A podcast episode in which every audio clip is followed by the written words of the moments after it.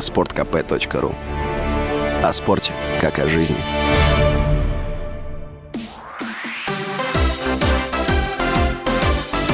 Новости спорта. Даниил Медведев успешно стартовал на турнире серии «Мастерс» в Цинциннати. Лидер мирового рейтинга ATP во втором круге победил голландца Ботика Ван де Зант Шульпа в двух партиях. Матч продолжался 1 час 35 минут. В следующем круге россиянин сыграет с победителем пары Денис Шаповалов Канада, Томми Пол США. Другой российский теннисист Аслан Карацев прекратил борьбу на турнире в Цинциннати. Спортсмен во втором круге в трех партиях проиграл аргентинцу Диего Шварцману.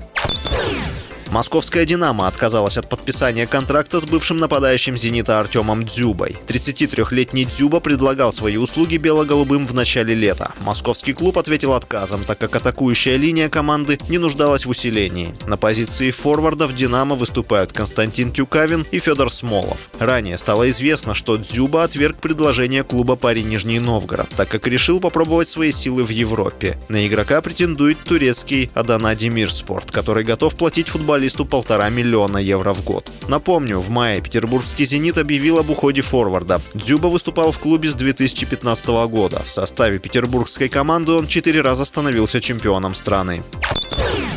Один из богатейших людей мира Илон Маск написал в Твиттер, что покупает английский футбольный клуб Манчестер Юнайтед. Позже он объяснил, что это была шутка. Манчестер Юнайтед, футбольный клуб из Траффорда, был основан в 1878 году. Это один из самых успешных английских клубов по числу титулов. Forbes оценивает стоимость команды в более чем 4,5 миллиарда долларов. Нынешним владельцем Манчестер Юнайтед является семья Глейзеров. Фанаты неоднократно устраивали акции с требованием сменить руководство клуба. С вами был Василий Воронин. Больше спортивных новостей читайте на сайте sportkp.ru Новости спорта.